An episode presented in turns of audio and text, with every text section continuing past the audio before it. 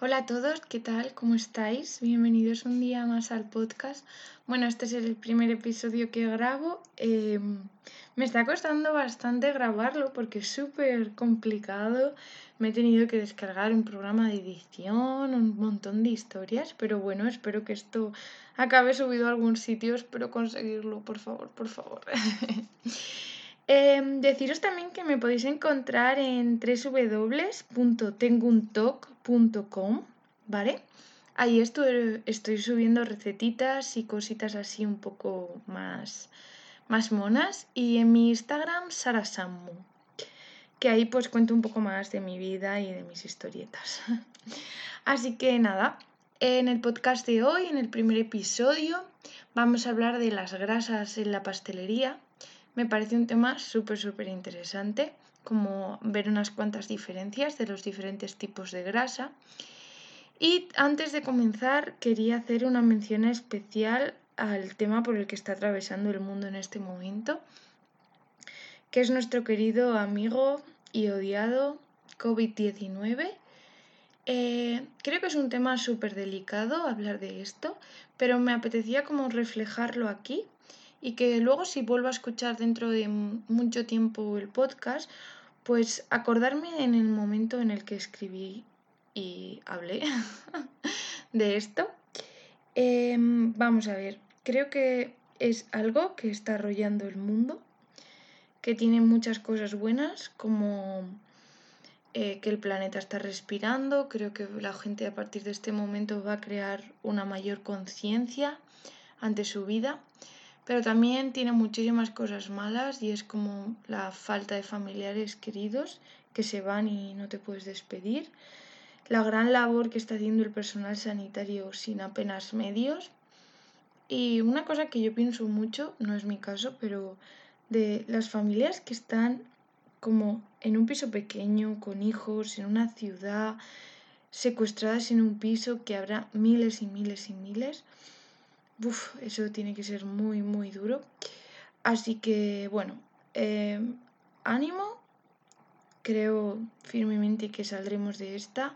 No creo que seamos las mismas personas que cuando esto empezó, porque yo recuerdo que eh, justo antes de que estallara esto, eh, la semana de antes, desde el lunes que empezó el quédate en casa, tal, el lunes antes del confinamiento, yo estaba en Londres, fui, mi hermana vivía en Londres eh, y fui a verla y era como que no pasaba nada. O sea, mm, yo me acuerdo de estar el día de Reyes cenando eh, en la cena de Reyes con mi familia y hablar de lo que, iban a construir en China un hospital en dos semanas y todo el mundo lo tomaba como eh, cómico, ¿no?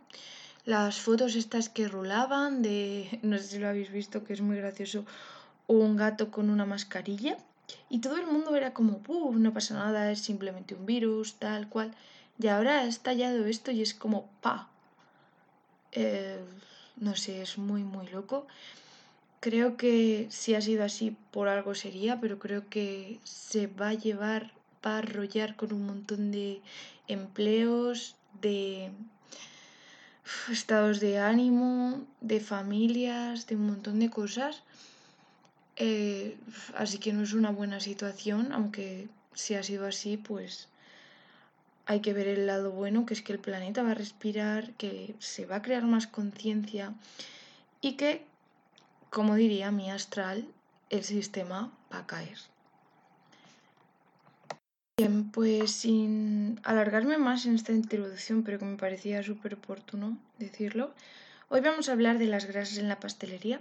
Es un tema que me encanta. Yo estudié pastelería hace ya bastante tiempo, pero es un tema que me gusta muchísimo, me parece súper interesante. Y saber cómo los diferentes tipos de grasa que hay y el efecto que hacen en el cuerpo, así como algo muy general para que todo el mundo lo, entienda y para crear un poquito de conciencia de lo que introducimos en él.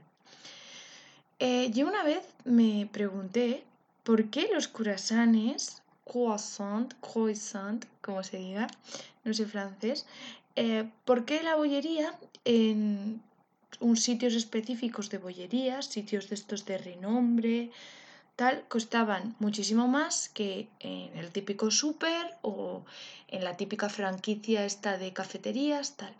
Y lo pregunté en clase al principio empezó el curso y me dijeron que por la calidad de la grasa.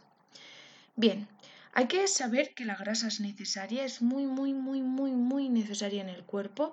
Las dietas estas que eh, mm, no tomas nada de grasa son malísimas, ya que hay sustancias que el cuerpo eh, necesita, o sea, solo asimila eh, si hay grasa.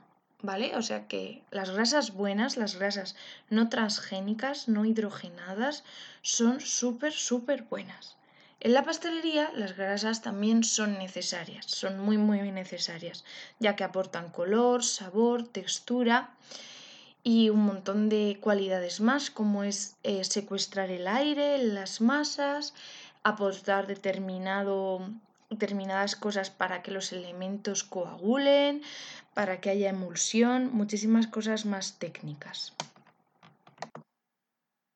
A grandes rasgos, eh, habría como dos grandes grupos que serían la mantequilla y la margarina. Dentro de la margarina voy a eh, incluir los aceites vegetales, porque están ahí incluidos, ¿vale?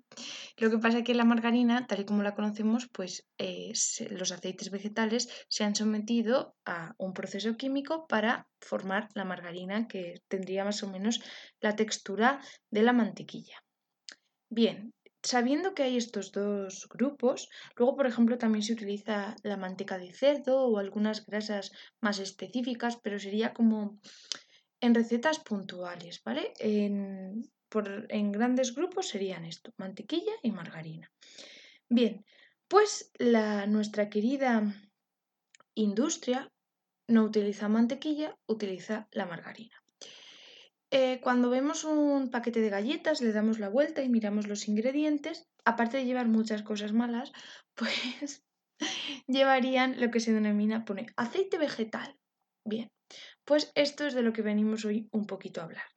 ¿Por qué la industria no utiliza mantequilla que aporta un sabor y una textura exquisita y especial? Por el coste. Es muy muy cara la mantequilla, aparte que funde a unas temperaturas muy bajas, por lo que es muy difícil trabajar con ella porque con la maquinaria y todo se derrite. Entonces es muy difícil trabajar. Bien, pues en 1900, creo que fue alrededor del 1900, eh, un científico alemán lo que hizo fue transformar los aceites vegetales en un estado sólido, dando lugar a las denominadas margarinas. Bien, este proceso químico hace que pasen de un estado líquido a un estado sólido, pero los inconvenientes es que el aceite pierde muchísimas propiedades y las grasas de ese aceite eh, las convierte en grasas transgénicas. No hace falta decir lo perjudicial que son las grasas transgénicas para la salud. Son horribles, ya que pues, fomentan eh, muchísimo tipo de enfermedades, diabetes, enfermedades cardiovasculares, muchísimas, muchísimas cosas. Pero eh, ¿qué es lo que consigue la industria? Pues que soporten esas temperaturas tan altas de fricción de la maquinaria y todo y se pueda realizar la bollería y quede perfecta. es un poquito lo que hacen con esto. Bien, pues em, una vez que ya sabemos el...